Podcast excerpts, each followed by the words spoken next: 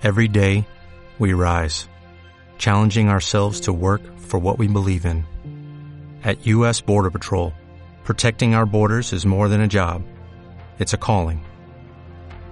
Agents answer the call, working together to keep our country and communities safe. If you are ready for a new mission, join U.S. Border Patrol and go beyond. Learn more at cbp.gov/careers.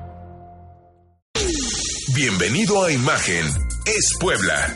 Ponte cómodo y prepárate a escuchar la mejor charla del fin de semana.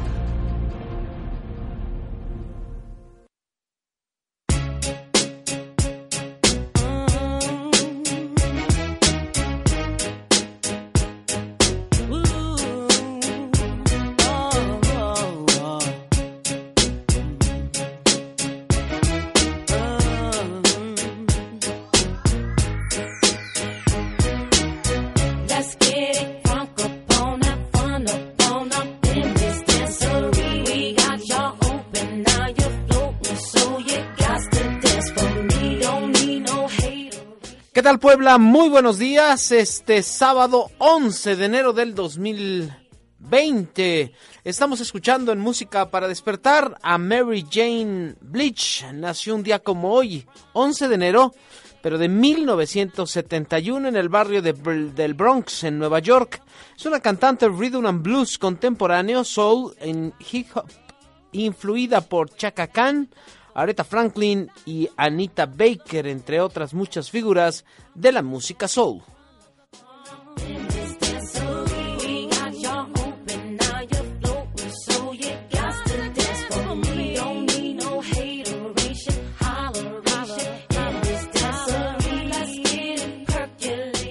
Ve usted cómo es nuestro productor. Ayer, por el cumpleaños de Rod Stewart, le ponen al noticiario a Rod Stewart y ahora la Mary G. Bleach nos toca a nosotros. Lo hubiéramos cambiado, señor productor, ¿no? Digo, para ser contemporáneos, pues hubiera estado hubiera estado re bien, pero bueno, como ya sabemos que usted es este así de demócrata, pues este las imposiciones no se le dan de tal suerte que nos aventamos a esta mujer de cantante de Rhythm and Blues, que no está mal, no está mal, hombre, ay, está bien, ya, o sea, me está haciendo una cara, o sea, como mirada de mirada de este de, de escopeta o ya sabe usted. Pero bueno, es mi productor y, y- y se le quiere, se le quiere verdaderamente. Sobre todo cuando nos presenta este tipo de música. Soy Fernando Pérez Corona, gracias por recibirnos una vez más eh, de 8 a 9 de la mañana, como cada sábado. Aquí ya tenemos al señor Freddy Aco Bautista, por cierto. ¿Cómo estás, Fer? Muy buenos días, buenos días a todo el auditorio. Feliz de iniciar el sábado, el fin de semana aquí en Imagen. Muy bien, y también está el señor Javier Pesque- Pesqueira. Mi querido, ¿cómo estás? Buenos días, buenos días al auditorio. Digo, ca- eh, estamos un poquito este, agarrando ritmo, como puede usted ver, pero con mucho ánimo. Así es, pero pues aquí andamos ya para disfrutar el programa. El día de ayer empezaron, yo no sé qué, tema fue que más importante, si el asunto de los volardos, ¿no? El asunto de que el ayuntamiento este, autoriza las, los matrimonios gay en sus 17 juntas auxiliares en temas locales. Sin duda en el tema nacional, el caso de Torreón nos cimbró el corazón, nos puso a pensar. Todos nos convertimos en especialistas sobre psicología infantil. ¿Sabe qué? Denle chance, en verdad, denle chance a las autoridades, incluido el gobernador de Coahuila, no se ponga a especular. O sea, en verdad, este tema no es como para en las rodillas llegar a decir un videojuego. ¿No, No. les parece? O sea, verdaderamente me dio tristeza y coraje. El, el tema de, de los videojuegos efectivamente pudieran ser, eh, influir en algo, pero eso no es el factor esencial. Claro. O sea, ¿cuántos niños tienen ese tipo de juegos similares, parciales, y no andan ahí cometiendo algunos este, temas eh, pues, irregulares, ¿no? Yo creo que es un tema familiar. sí, es un tema o sea, familiar que se tiene que atender en lo particular con muchas, con todas, to- cada uno de los temas ahí que, que lleva, ¿no? Sí, definitivamente hay que investigar, es multifactorial la decisión que toma este niño de apenas 11 años de edad. Y sabe que si usted me está escuchando y de repente recibió en sus redes sociales, ya sea por estas que son públicas como Twitter o Facebook, la foto del niño, o incluso por WhatsApp, la foto del niño eh, después de suicidarse, de haber matado a su, a su maestra eh, y haber herido a sus compañeros, no la ande circulando. ¿no? Verdaderamente es muy fea. Hay una foto en donde eh, hay eh, un sujeto le toma prácticamente un close-up apenas un metro de distancia para ver cómo quedó la cara del niño. Y sabe que eso, en lugar de alimentar el morbo, le va a dejar un sabor. digo, al alimentar la información, le va a alimentar el morbo y además le va a dejar un sabor horrible en la boca, un dolor en el estómago y un sentimiento que no se le va a quitar durante muchos, muchos días. Ya llegó también Magali Herrera. ¿Cómo estás, Magali? Muy buenos días, Fer. Muy buenos días, Puebla. Definitivamente ese tema a mí me pegó, me pegó y mucho, porque nos pone a pensar sobre, digo, los que tenemos niños eh, eh, pequeños y adolescentes, sobre qué estamos haciendo, qué país tenemos, qué cobijo le estamos dando a los infantes y esto qué consecuencias está teniendo, porque el gobernador de Coahuila inmediatamente dijo que era un videojuego y se le olvidó el ambiente de inseguridad, de violencia, de crimen organizado que tiene su estado, o sea, que tiene todo el país. Eso fue lo menor, ¿no? Pues no creo que influya, ¿no? El hecho de que se estén escuchando balazos, que se esté viendo a la gente asesinada, que se esté viendo el cómo corre las drogas, todo esto fue digamos que lo menor, ¿no, Magali? Tenemos una cultura sumamente penetrada por algunos estereotipos de violencia que muchos a muchos les hacen gracia, ¿no? Y que y que creo que influyen para derivar en estas cosas. No sé si se acuerdan que por ejemplo aquí en Puebla en el Día de Muertos el año pasado eh, nosotros tuvimos en Tecamachalco, que es una zona sumamente violenta, es uno de los municipios más violentos donde más cadáveres se han encontrado, ejecuciones y robos, en un bar eh, para adornar en este Halloween y en estas celebraciones, colgaron un cuerpo. No sé si se acuerdan que, que incluso estuvimos circulando eh, la fotografía en diferentes redes sociales y también nos preguntábamos eh, si periodísticamente tendríamos que abordarlo de ese modo. Y entonces, eh, afuera del bar, habían eh, había un encobijado o un embolsado con, con un lazo y colgado afuera. Entonces, obviamente, llegaron No, las no. Y se dieron cuenta. Y entonces, los dueños del bar dijeron: Oigan, es nuestro adorno de Halloween. O sea, era nuestro adorno de terror. Dijeron: No podemos jugar con eso. Y entonces, ni podemos trivializarlo. Y entonces se generó ahí una polémica. Es decir, ¿por qué me remito a este ejemplo de manera inmediata y muy simple? El primero que tengo a la mano porque como esto hay un montón de acciones que nosotros cometemos sociales o, sea, de, o de la cotidianeidad donde estamos metiendo acciones violentas y después suceden estas cosas y decimos lo primero es que vamos a echarle la culpa a un videojuego, le podemos echar la culpa a lo que quieran, pero no nos estamos mirando unos a otros, donde socialmente estamos participando y dónde están participando y creciendo nuestros hijos y los niños y los vecinos. Y nosotros a lo mejor podemos decir, no, eso es tremendo, no hay que trivializarlo, es que está bien, está mal. Y los niños, ¿sabemos qué están pensando? Ni siquiera les preguntamos. Magali nos comenta con recurrencia las nuevas técnicas, este, la necesidad de invertirle recursos a lo que sembramos en el campo. ¿Y sabe qué? Esto es parte de nuestra cosecha, ¿eh? Tampoco se aísle. O sea, si usted está diciendo, ah, pero en Coahuila. Ujú. So- formamos parte de una sociedad que está sembrando lo que sucedió en Torreón. En verdad lo que sucedió en Torreón. Y mire, quizás se burlan, bueno, muchos se burlan de lo que sugiere el presidente. En la forma en la que lo dice, y a primera instancia dice, ay, este ya parece mi abuelito, ¿no? Ya parece mi mamá. Pero ¿sabe qué? En verdad, en verdad es lo que necesitamos. Que nuestros mayores le pongan más atención a los niños, que nosotros le pongamos más atención a los niños y que estemos pendientes de lo que están haciendo. Porque yo le aseguro que si está mamá o papá o abuelito o abuelita presente, ese delincuente no comete unas no comete fechorías. Pero más allá de eso, esa persona cometió un delito es consecuencia del entorno, de la forma en la que vivió, de lo que se mamó cuando era infante. De todo esto que hicimos, de todo este caldo de cultivo que hicimos, es ahora lo que nos estamos comiendo. Y lo peor es que quizá este sea apenas la muestra de lo que vamos a tener a futuro. O sea, apenas la muestra. Yo creo que el gobernador de Coahuila recordó a Columbine y, de- dijo, videojuego, videojuego, videojuego. No, no- nosotros no tenemos la culpa. Recuerda aquel este, caso en el cual se refería a que efectivamente el niño fue influenciado. Incluso eh, recordamos eh, a Marilyn Manson, ¿no? Que él con una buena redacción explicó que sus canciones no tenían nada que ver en la influencia que tenían eh, esa generación, que se habían dado tiroteos y que había asesinatos y todo esto, pero que él pues en realidad lo que estaba haciendo era expresar un punto de vista a través de sus canciones.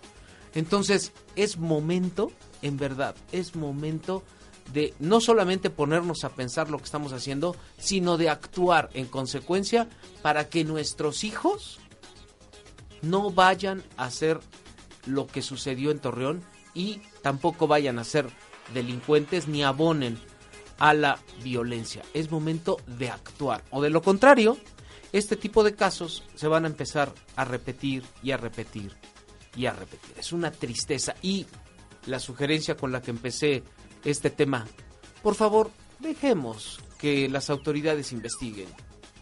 Que el gobernador no haga conclusiones en las rodillas y que nosotros no nos convirtamos en especialistas, en psicólogos infantiles, porque entonces, pues sí, fue la violencia, no, pues sí, fue un videojuego, es que lo dejaron sus papás, es que no veía a su mamá, eh, vivía con su abuelita.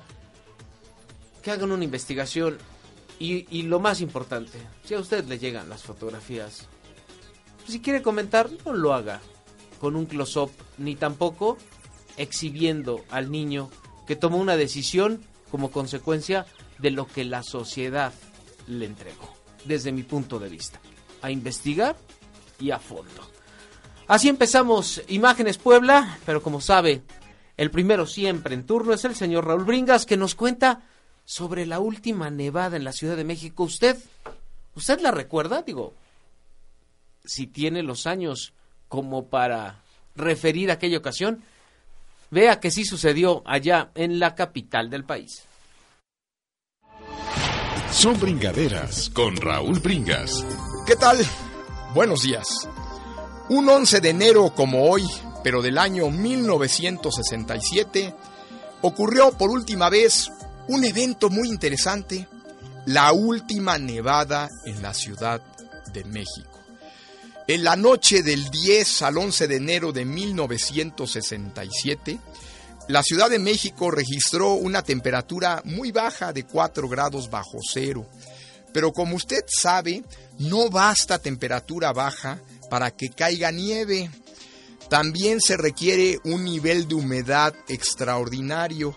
Se combinaron estas dos circunstancias, baja temperatura con exceso de humedad. Y así la Ciudad de México fue testigo de algo que no era inaudito, aunque no lo crea, eh, una capa de nieve de hasta un metro en algunas zonas de la ciudad. Cayó nieve en Paseo de la Reforma, cayó nieve en Viaducto, cayó nieve en muchos lugares. O sea que más de medio siglo de la última nevada sobre la Ciudad de México. Antes las nevadas no eran comunes, no eran comunes, pero sí se daban por lo menos unas cuatro o cinco nevadas por siglo. De hecho, en los años 1600, 1700 casos hasta más, hasta unas 10, 15 nevadas por siglo en la Ciudad de México. Eh, en esa ocasión, en 1967, 41 indigentes murieron de frío en la nevada. ¿Por qué ya no hay nevadas en la Ciudad de México? ¿Por qué? Porque el parque vehicular ha aumentado, ha aumentado el, el número de habitantes, se ha calentado la ciudad. Eso, aunado al calentamiento del propio planeta, ha hecho que ya sea prácticamente imposible que se dé una nevada en la Ciudad de México. Todavía en épocas coloniales ocurrían con relativa frecuencia. Muchas gracias.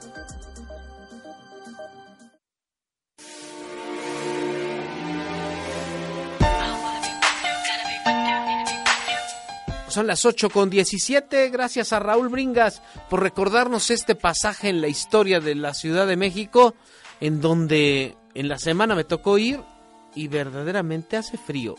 Y aunque nos- no nos separan más que los volcanes, a veces hace más frío allá que aquí, ¿eh? Así que si usted va a la capital del país, llévese una buena chamarra, un buen suéter o algo para evitar estos cambios bruscos de temperatura. Hacemos una pausa y regresamos para hablar ya de otras cosas, cosas que le han, prepara- le han preparado tanto Magali como Freddy como Javier para que usted pase un, o inicie más bien, un buen fin de semana. 8 con 18. We got Gassy baby, we've been too strong for too long. And I can't be without you, baby. And I'll be waiting up until you get home. Cause I can't sleep without you, baby. Los incendios forestales en Australia han cobrado la vida de al menos mil millones de animales en toda la región. A pesar de que fue recientemente que se dio a conocer la temporada de incendios forestales de Australia, se sabe que esta devastadora destrucción comenzó a expandirse desde agosto del 2019. Conoce más de Imágenes Puebla en Facebook y busca los podcasts. Imagen es Puebla.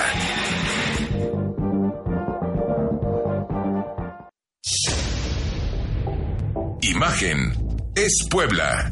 Con Fernando Pérez Corona. Está de regreso.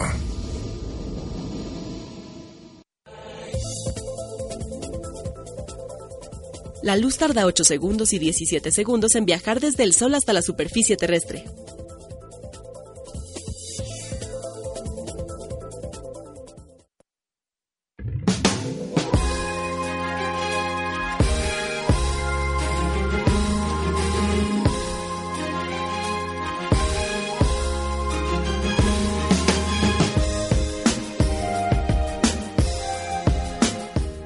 Bueno, ya me vinieron a corregir y como yo soy muy obediente, Mary J. Blige, me dijo el señor productor y yo, señor productor, obedezco. ¿eh? Que conste. Así que escuchemos a Mary J. Blige porque nació un día como hoy en 1971. Es una chicuela de apenas 49 años.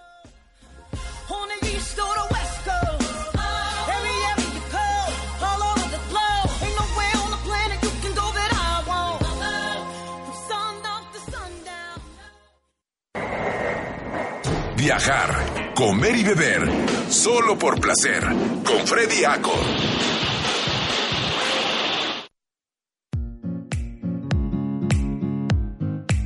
y directamente desde la Sierra Norte, específicamente desde Songosotla. Para el mundo. Freddy- para el mundo. Para Puebla, México y el mundo, el señor Freddy Aco Bautista, que hoy viene con el color de su partido. Así es, exactamente. Ah, razón. sí, claro. Tiene razón, Movimiento efectivamente. naranja.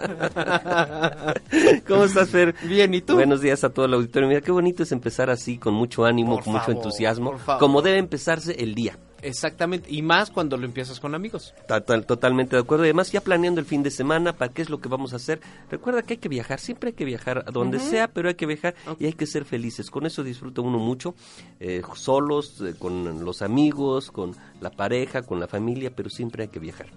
Alimenta, ¿no? Totalmente, totalmente te, te llena de energía, cambia de actitud. Es, es impresionante la- el, el viajar y no es necesario que hagas un viaje al extranjero ni nada. Lo puedes hacer muy ¿Pueblear? cerca. Exactamente, y justamente hoy les vengo a recomendar que ir a pueblear. Digo, Magali seguramente va a estar de acuerdo conmigo en que una de las mejores eh, zonas que se ha fortalecido en la producción y consumo del, del mezcal es San Diego La Mesa Tochimilcingo que se encuentra muy cerca, porque algunos, eh, digo, los que conocen un poco más de la región de Puebla se confunden con este con un municipio de la Sierra Norte. No, estamos acá a 50 kilómetros de la ciudad de Puebla, en, eh, antes yendo hacia Izúcar de Matamoros, en Atlisco, justamente en el corredor turístico gastronómico. Eh, da uno vuelta hacia la izquierda y ahí nos va, y a la carretera nos lleva directamente a San Diego La Mesa Tochimilcingo, que justamente van a estar eh, de fiesta eh, este fin de semana en honor a su santo patrono. Pero creo que ese es el pretexto justamente para ir a conocer una de las regiones en donde se está produciendo mezcal y buen mezcal eh, de diferentes eh, Y como no nos gusta, pues hay que ir a probar, ¿no? Exactamente. Digo, para ver si nos gusta Pero, después. pero Fer, lo, lo- lo importante es esto, es que se está produciendo un buen mezcal.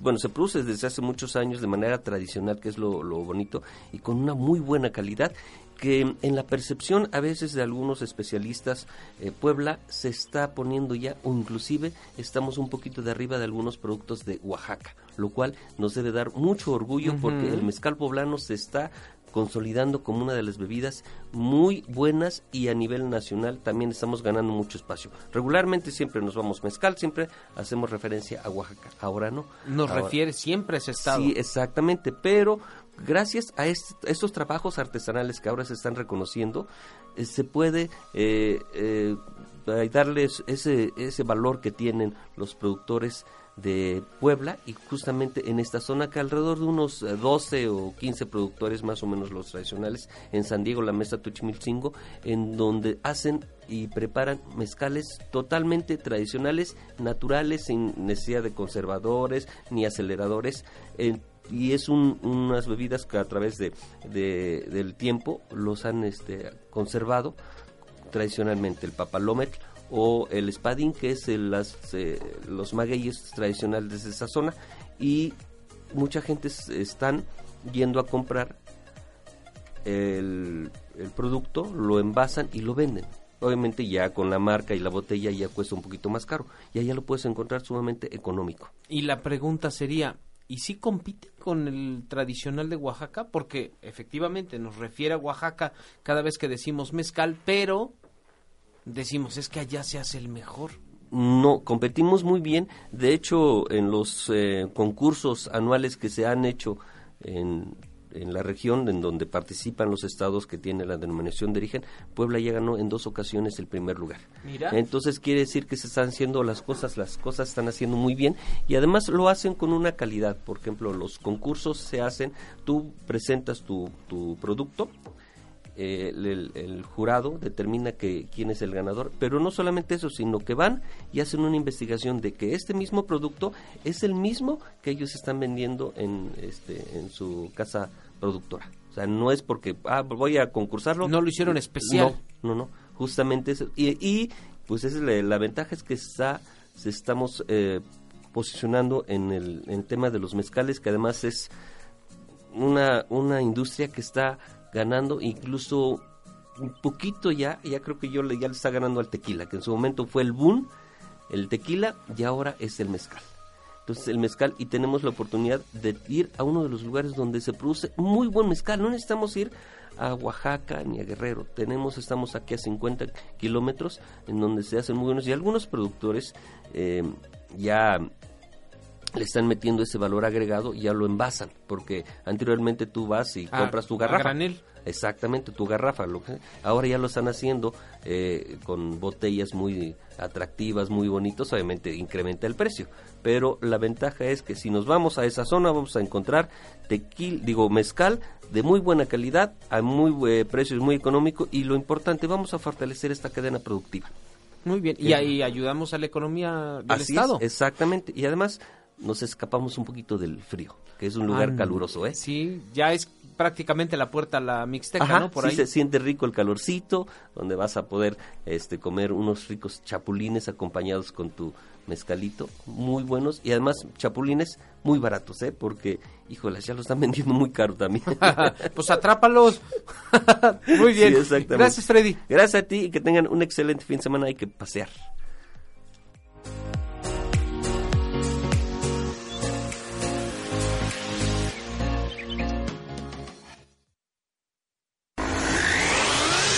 Autos en el tiempo con Javier Pesquera.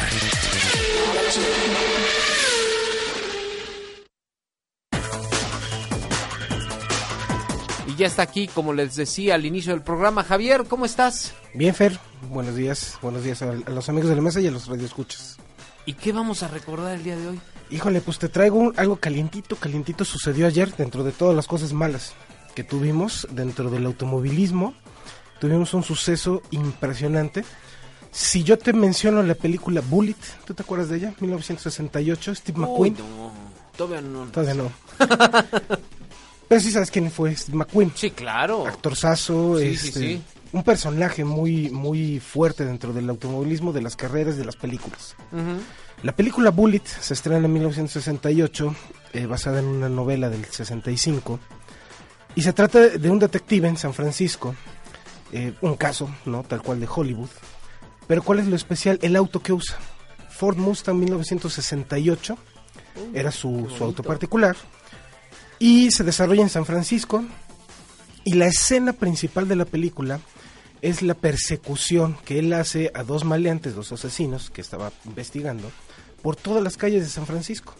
Y se considera la primera persecución eh, dentro del cine, o, o la precursora de este tipo de acciones que, que- que genera pues más películas, ¿no? Lo hemos mencionado antes en otras eh, de otros Pues autos, pero este Rápido y Furioso.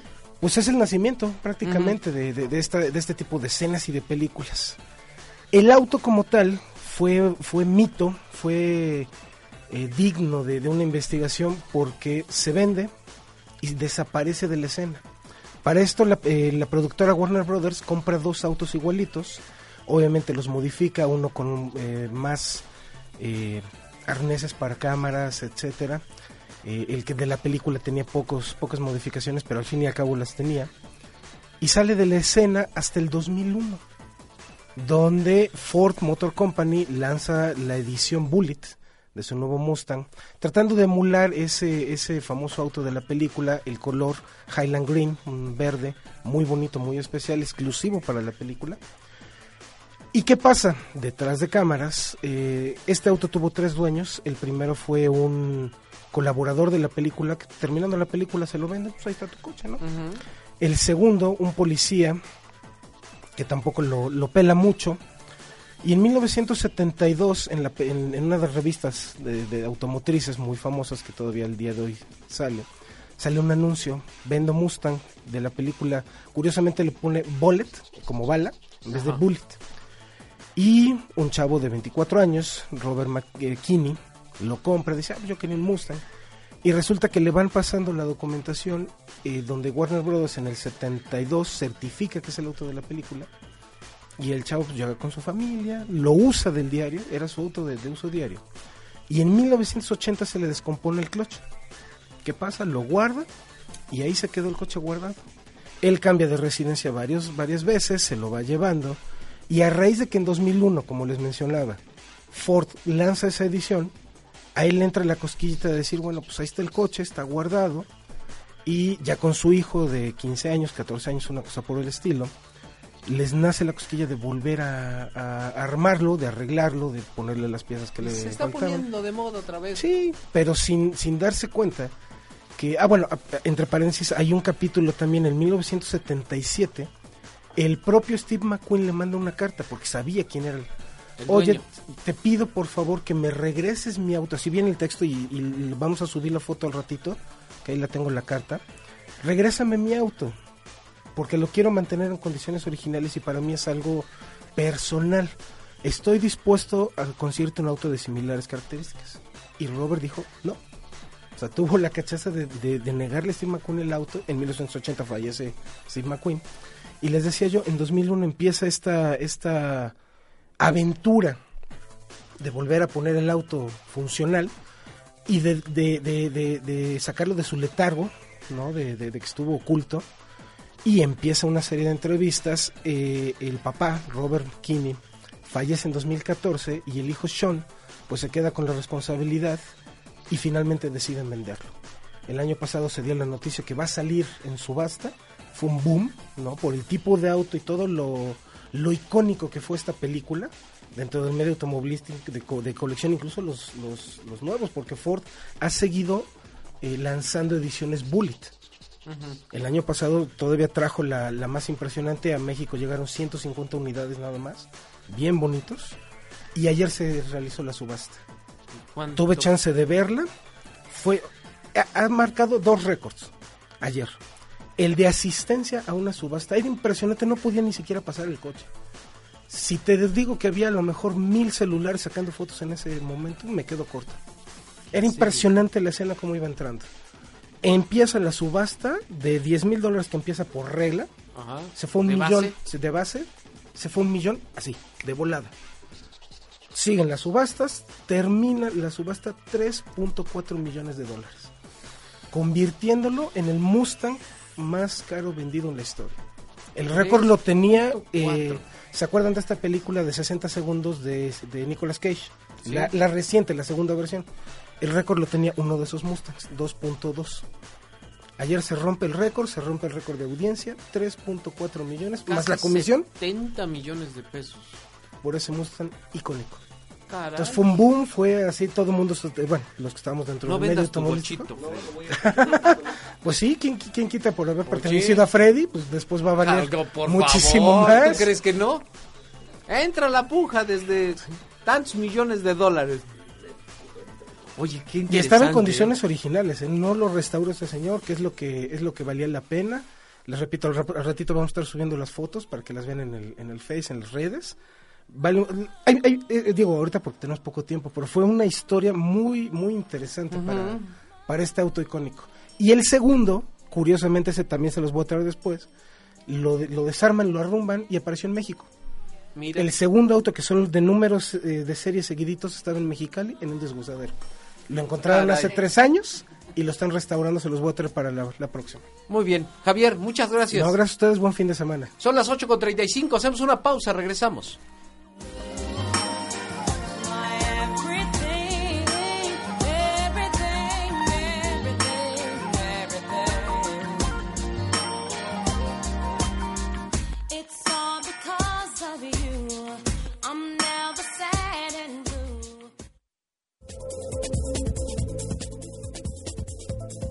La piedra de granizo más grande que se ha encontrado pesaba exactamente un kilogramo y cayó en Bangladesh en 1986.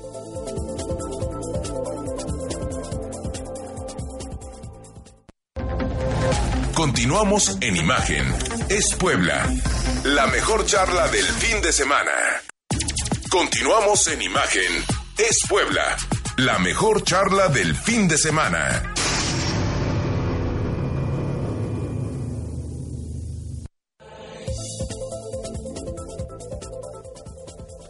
El árbol más grande de todos los tiempos era un eucalipto australiano que se encontraba al interior de los bosques de Tasmania.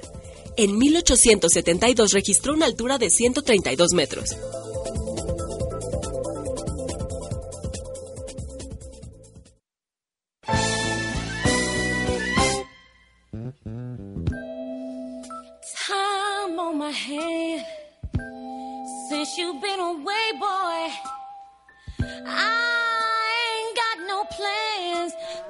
No, si viera las cosas que platicamos aquí fuera del aire, se sorprendería. Son 8.38. Hacemos la campiña. Va, la campiña.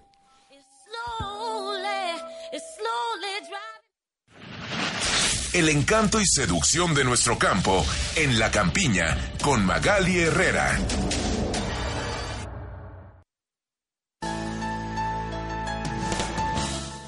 Y si usted la estaba esperando el primer sábado del año, pues este no llegó, ¿verdad? Pero ahora sí ya está acá. ¡Feliz año, Magali! Muy feliz año a todos, la verdad es que lo mejor y lo mejor para el campo. Y quiero contarles, o no quiero que pase desapercibido este año, en el que en la primera semana o en estas primeras semanas, en estos primeros días, hemos estado saliendo a campo. Y cuando digo a campo, salía a las 4 de la mañana. ¡Ay, Dios! porque eh, nosotros hemos seguido puntualmente el todos los ciclos de cultivo o el ciclo de cultivo que tiene la uva. ¿no? No precisamente por el tema del vino poblano, sino, o, o en un principio periodísticamente nos atrajo que se sembrara un cultivo nuevo, que fuera una alternativa diferente, que tuviera mejor precio y después que se hiciera vino poblano. Pero ahora lo que nos atrae y quisiera, la verdad es que sí quisiera hablar de esto y mencionarlo, es que es un cultivo de referencia mundial, el de Puebla. ¿Por qué hablamos de una referencia mundial? El cultivo de la, de, de la uva en Puebla ahora eh, ha sido muy interesante. Esta semana tuvimos la oportunidad de recorrer los campos que hay en Calpan, en Tecuanipan, en San Rafael, Piotlalcingo y en Santa Rita Tlahuapa. Hablando pues más con más de 12 productores diferentes, eh, con diferentes parcelas y cada uno con una historia muy distinta que creo que lo importante es rescatar esto a propósito del tema social. Justamente en esta zona de Santa Rita, San Martín, San Rafael, Teotlalcingo, bueno, ha sido lo que desde el 2016 no se le había dado un nombre, ¿no? Pero parte de este triángulo rojo que no pertenece a este bloque de municipios que siempre tuvieron el problema del derrame de combustibles o el robo de combustibles, pero en esta zona pues siempre lo ha habido, de hecho se han fundado pequeños eh, poblaciones ahí eh, que pues están relacionados de alguna manera con este tema y entonces eh, los saco a colación porque ha sido muy fácil pensar en, en dedicarte, dejar el campo para dedicarte a actividades pues más rentables económicamente, ¿no? O sea, lo que tú te sacas en un ciclo agrícola te lo puedo sacar en una semana con el robo del, del huachicol, ¿no? Y la gente con el cultivo de la uva ha dicho no, ha dicho no solamente no me dedico a eso, sino nosotros hacemos un frente de resistencia frente a este, a este fenómeno y este problema social que, nos ha pegado muy duro en Puebla y no solamente eso, sino que busca esquemas a través del campo para proteger sus propios cultivos. La verdad es que recorrer lo- los campos es ver eh, todo eso que nosotros hablamos en teoría y que nos dicen los propios investigadores y que los propios estudios están ahí eh, Puebla es una referencia en este momento mundial con este cultivo, también por la recuperación de las tierras. Eh, déjame decirte que en esa zona muchos de los terrenos que o muchas de las parcelas se sembraba maíz y los propios productores sembraban maíz o rentaban esos terrenos, se acostumbra muchas veces que si tú no en el campo, que si tú no vas a sembrar ese terreno, no lo dejas perder, lo rentas a otras personas y rentan algún cultivo. Entonces esto lo hacían cuando viene el proyecto de la uva, dicen, "Regrésame mis tierras porque las voy a sembrar, ya no las voy a rentar." Y cuando siembran la uva, ¿qué crees? Que nacen unas pequeñas plantitas, algunos brotes enroscados por la contaminación del glifosato que le habían Ah. metido. Y entonces, pues las plantas se mueren, ¿no? Este, inmediatamente. ¿Te imaginas si una tierra contaminada le hace eso a los brotes y no permite ni siquiera la siembra de una planta como la uva, que es muy eh, demandante, más que delicada, demandante? Imagínate lo que no nos hace a nosotros con unas tortillas de lo que siempre hemos hablado acá. La verdad es que ver hileras eh, de parras eh, que sí son muy frondosas en zonas donde la recuperación del suelo ya está y la recuperación del suelo con otro tipo de abonos e incluso con otro tipo de agentes que pueden sacar el glifosato y poderlo sacar de esa tierra para medio desintoxicarla y otras hileras donde definitivamente no hay ni hierba entonces es tremendo. Este hace unos días la Conavio, eh, la Comisión Nacional de la Biodiversidad, eh, lanza una alerta y dice que hay plantas como por ejemplo el pápalo, los quelites y las verdolagas, que son plantas que acompañan a muchas milpas, a estos muchos pequeños ecosistemas alrededor del maíz de los que hemos hablado, eh, y dicen que están a punto de desaparecer porque no se consumen yo creo platicar con, con, con los productores nos han dicho no se trata de que desaparezcan por la falta de consumo, desaparecen por el tema de la contaminación, porque no están creciendo de manera igual y lo podemos ver en el cultivo de la uva.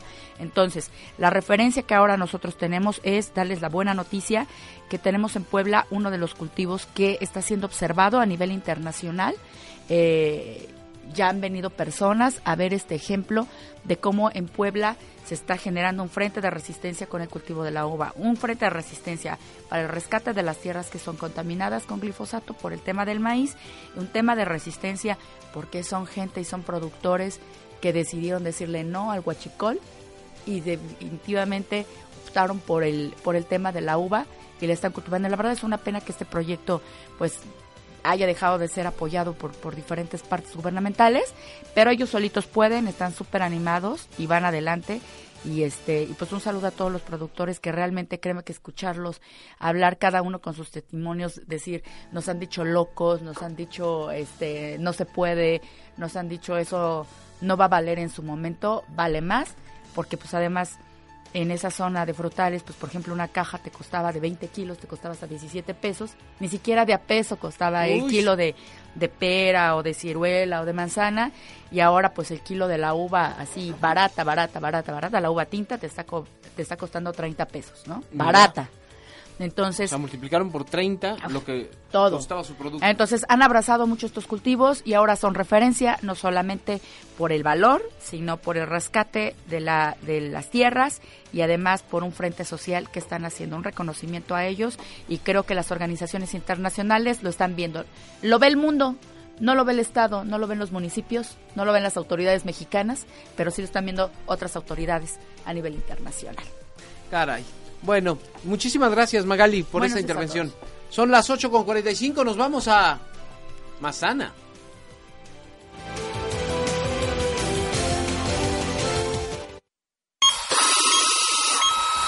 Aprendamos sobre salud.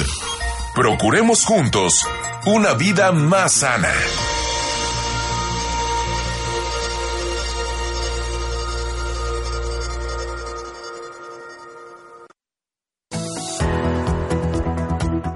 Comadre, feliz año.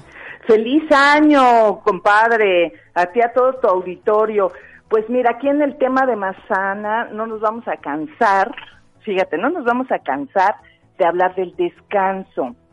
Este es un tema que de verdad sí hay que eh, platicarlo porque resulta que no sabemos descansar y descansar es una herramienta muy poderosa, la más poderosa que tenemos para uno realizar pues nuestras actividades bien y dos para tener calidad de vida. Entonces, fíjate, ¿sabes qué no es descansar?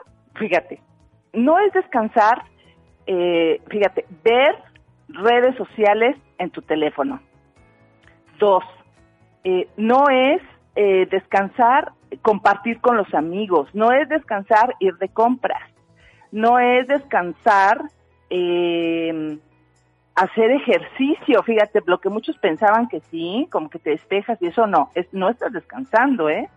Eh, Dar una vuelta en auto tampoco, jugar con tus hijos, ir al cine, comer chatarra, o sea, porque es que luego también es así como un descanso, así de que, ¿no? Este, te acuestas en tu sillón y te pones a comer chatarra, no, tampoco. Entonces, este, mm, hay que estar, eh, tampoco meditar, fíjate, tampoco meditar como muchos también pensaban, de que tomar un relax y eso, bueno, entonces eh, estar en un sitio ruidoso incluso, ¿no? Eh, todo esto no es descansar, es darte algún tipo de, de diversión, ¿no? O, o, o, este, salir un poco de la rutina, pero entonces esto no es descanso. Hay que ver qué sí es descansar.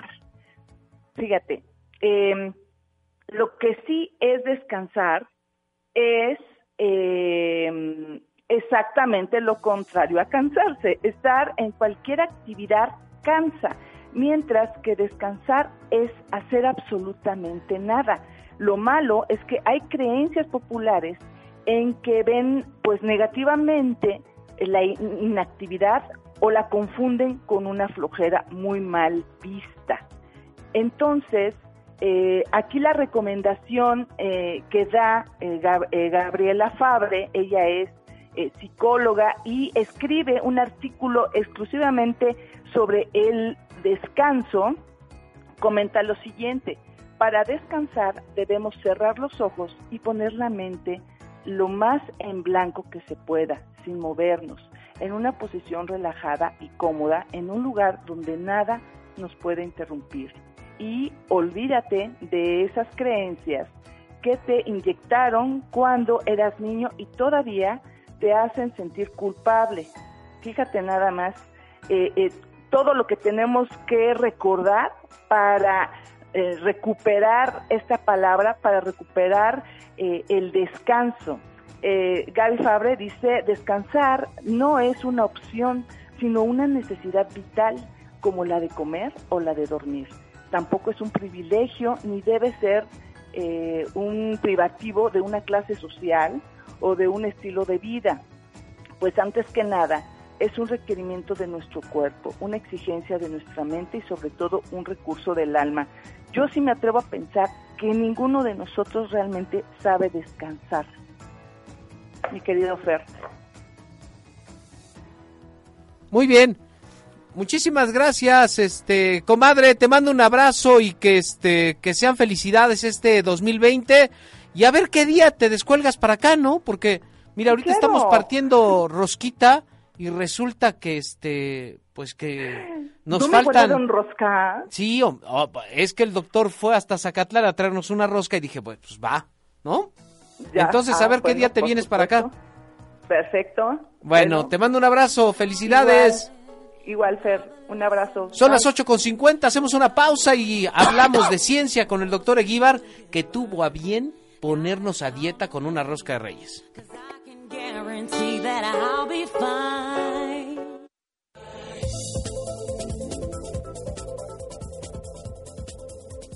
Una anguila eléctrica puede llegar a producir una descarga superior a los 600 voltios.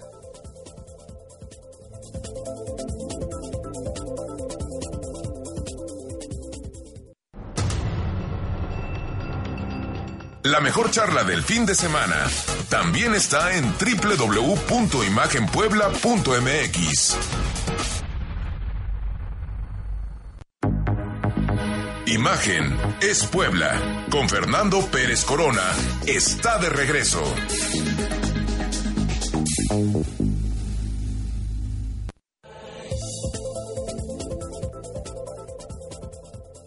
El insecto alado con menor tamaño del mundo es la avispa parasitaria de Tanzania, y es más pequeño que el ojo de una mosca común.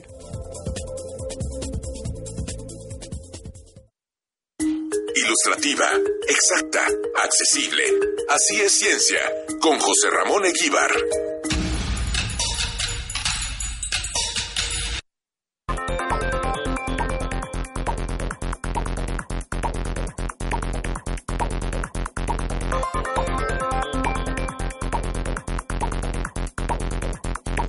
Las 8.53, doctor, gracias por, por este tan suculento manjar y que nos va a mantener en nuestra ruta para bajar por lo menos 10 kilos. Sí, no, no, no, es como el Guadalupe Reyes, hay que Para alargarlo. hay No, que el Guadalupe. Reyes, no, es Guadalupe Candelaria. Ah, ¿no? eso, vamos a inventar uno nuevo. Que por cierto tocan los tamales.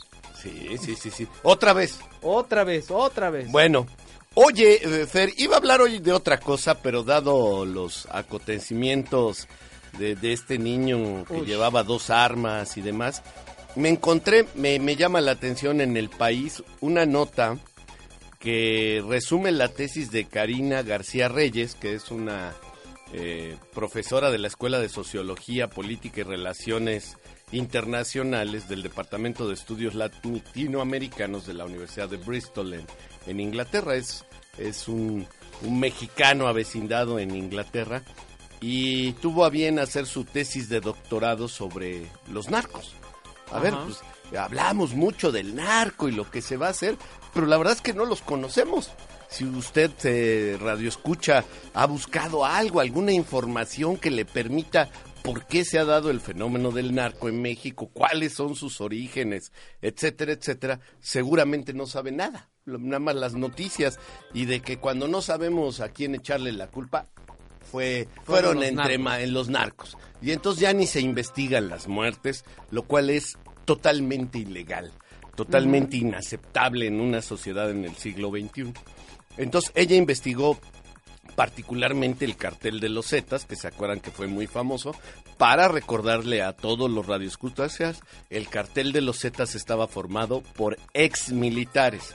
Es decir, fueron militares en activo, los mandamos a formarse a Estados Unidos, muchos de ellos a Fort Bragg, en los Estados Unidos de América, regresaron y dijeron, no, pues para qué voy a seguir siendo oficial pobre del, del, del ejército mexicano, mejor soy narco. Sí, ya rico". sé dónde está el pan. ¿no? Ya sé y ya sé cómo actúa el ejército. Entonces esa es parte de, de- de una labor de inteligencia que pues es de las que ha desaparecido el gobierno actual y, pues habría que repensársela. La otra cosa que a mí me sorprendió es que la membresía de los entrevistados, que fueron 33 narcos, eh, directos, gente que se había dedicado a eso, que ese era su trabajo, y los entrevista, la distribución son independientes el 39%, o sea, aprendieron después también del narco y se dedicaron. por Se independizaron. Se independizaron. De los Zetas eran el 33%, del cartel de Sinaloa el 12%, del de Juárez 6%, del del Golfo 3% y lo más interesante, que es otra cosa que no hablamos, nosotros somos los malos porque pasamos la droga y en Estados Unidos no hay carteles. No, ¿cómo crees? ¿Cómo no? Aquí ellos entrevistó a 6% que pertenecía a un cartel, a una mafia, a un grupo de los Estados Unidos de, de América. Eh, ¿Qué actividades tenían estos eh, narcotraficantes? Un 3% eran guardaespaldas, un 6% se dedicaban al tráfico de personas, el 27% eran sicarios, es decir, gatilleros, matones, 3% eran transportistas y 61% eran distribuidores de droga. O pasaban droga a través de la frontera, ¿verdad? O la transportaban a lo largo de México. Lo que a mí me sorprende y quiero pasarle a, a los radioescuchas y te oí a ti, Fer, y por eso decidí eh, cambiar lo que iba a hablar hoy, porque me pareció muy pertinente lo que tú decías. Uno dice es la pobreza. Y sí, es uno de los factores, pero no es el único. Y no todos los pobres son narcos. Esta es una manera de estigmatizar a la gente que no Sí. tiene recursos económicos y oíamos a Magali cómo las sociedades se reorganizan, tienen resiliencia y ahora se dedican al cultivo de la uva como una manera de contrarrestar al guachicol. Entonces ahí tiene uno gente que no tiene recursos económicos pero que tiene la capacidad de adaptarse a un entorno que no les gusta. Este, creo que esto es lo, lo que sucede en el caso de, del narco. Lo, lo que más, digamos, le hace es la violencia y el machismo. Particularmente estos jóvenes, la mayoría fueron violentados y golpeados por su padre. Y de alguna manera a la hora que describen, entre más violentos son a la hora de torturar, lo que ellos están pensando es en hacer un parricidio. O sea, en, él ve en el sujeto a su padre y, y la manera en la cual canalizar ese odio, esa ¿Tú circunstancia. me hiciste así? Tú me hiciste así, entonces yo ahora me desquito. ¿Qué se puede hacer? No hacer soluciones fáciles, dice ella. No es una cuestión de repartir dinero.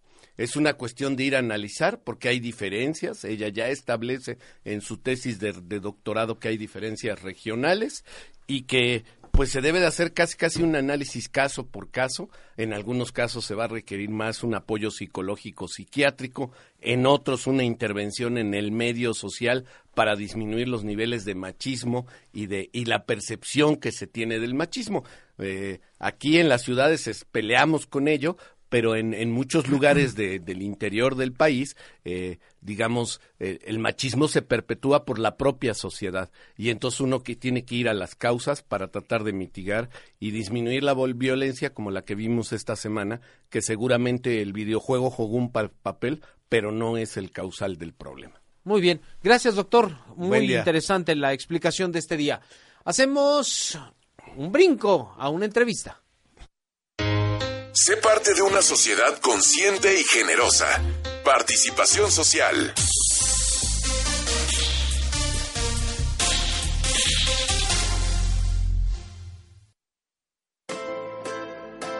Está con nosotros María del Rocío Bausa de Amigos de la Tierra. ¿Cómo estás? ¿Qué tal? Bien, gracias a Dios aquí, acompañándolos, oyendo sus interesantes intervenciones. ¿Qué Muchas la cosas. ¿Qué cosas lo que está pasando en Australia, verdad? Sí, mira, yo tengo una referencia muy personal, dado que tengo una hermana que vive ahí. Uy. Y tiene ya creo que como 35 años viviendo ahí, entonces ha estado viviendo y a pulso nos ha estado contando todo lo que... ¿Qué te dice? Lo que, no, pues ella desde la- bueno, ella tiene una casi tiene una playa a dos horas de, de. Sydney y ahí estuvo atrapada todos este fin de año sin luz sin este sin alimentos con mucho temor de que el- cambiaran los vientos y les quemaran sus casas. Ellos como la mayoría de las construcciones son de madera pues tienen que estarlas este, regando con agua. El agua escasea pero de todas maneras tienen que estar regando los techos las bardas y todo para hacer que por el solo hecho de que el, el calor que hay alrededor no prenda las casas, porque aunque el fuego no llegue, ¿verdad? Pero el calor que ya, re- el calor este ambiental que ya tienen de cerca de 40 grados que estuvieron a 39. Y este, y aparte el que genera toda la combustión de pues tantas hectáreas, ¿verdad? De todo alrededor es lo que hace, pues sube todavía más y pues eso hace que pueda prenderse pues la mayoría de las casas que tienen allá en, en, este, en, Aus- en Australia. Hablábamos acerca del caso de Torreón y decíamos que es la cosecha de todo lo que hemos sembrado. Esto que sucede en Australia también, ¿no?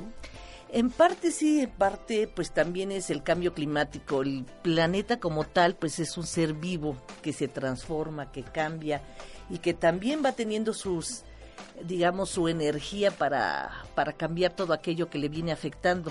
Desgraciadamente todos los gases invernadero que son los principales que están generando el cambio climático pues están hasta atrapados en los glaciares y se están ya liberando, están generándose nosotros los mismos que sacamos por la, el uso del automóvil, por toda la producción que se genera en la industria y demás, pues todo esto ha hecho que se altere el clima de alguna manera. Y aquí, pues Australia concretamente, eh, y es una cosa que se está viviendo, son los años secos que se están viviendo, que de alguna manera no haber humedad en el suelo, al as- haber más este calor del que regularmente tenían, pues es propicio, ¿verdad?, para hacer los incendios que hacen. Australia realmente la eh, tiene nada más una franja que es lo que es habitable, es todo un continente, pero lo habitable pues es lo de Sydney, de Canberra, todo eso es la franja que tiene, lo demás por un lado es desierto y por otro pues ya ves todos estos bosques que tenían porque Y hay algunos que dirán, pero Australia está bien lejos. Sí, no, pero ya ves que no, ya ves que este, en el planeta no hay ningún lugar lejos ni ningún lugar remoto que no se pueda hacer. Aquí se está, ahorita se ha calculado que, vaya, los datos son muy inciertos de cuántas hectáreas, cuántos miles de hectáreas, cuántas toneladas. Sin embargo, un dato que estaba yo sacando de la mm, Organización Meteorológica Mundial, se han liberado alrededor de 400 megatoneladas de dióxido de carbono. Eso es mucho más de lo que se ha liberado en el Amazonia, Amazonia y demás. Ajá. Es decir, todo esto, y ves que ya se fue también, porque este viaja, porque sube hasta la estratosfera, 16 kilómetros del, de la atmósfera, y ahí arriba todos los, este, todos estos gases, este, aerosoles y demás, viajan ya libremente, y por eso es que se, ya tienen repercusiones en el en Argentina y demás, y no se duda que por los vientos y demás, esto va a volver a dar y va a volver a regresar a Australia, ¿eh?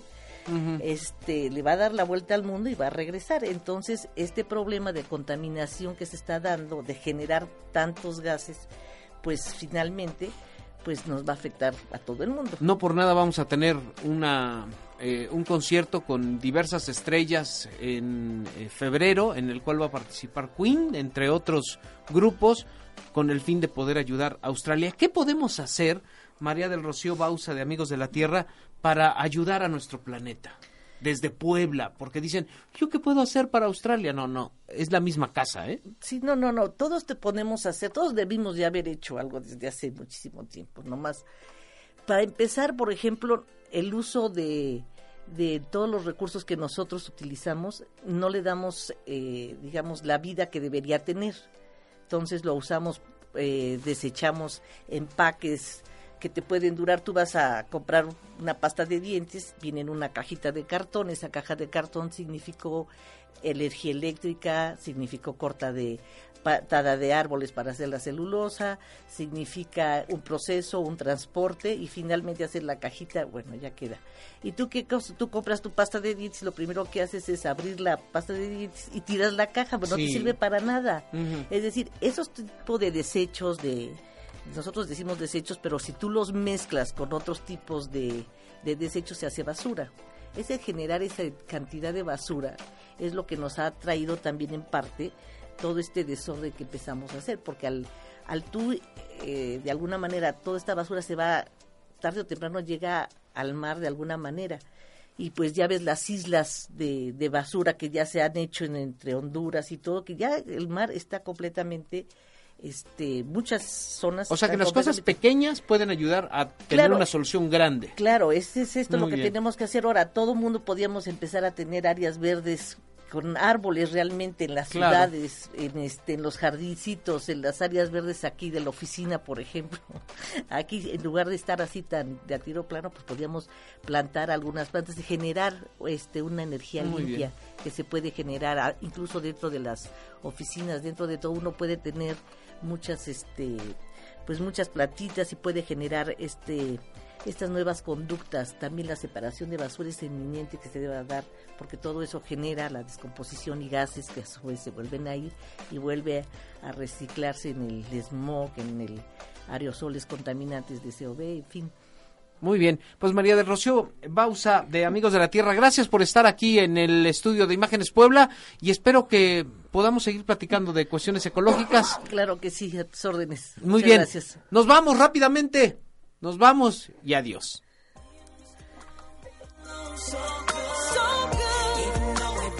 Por hoy, termina Imagen es Puebla. Como siempre, te invitamos a conservar el tono ocurrente de este diálogo y a replicar en tu círculo aquello que nos cultiva en sociedad. Te esperamos el siguiente sábado con más Imagen es Puebla con Fernando Pérez Corona.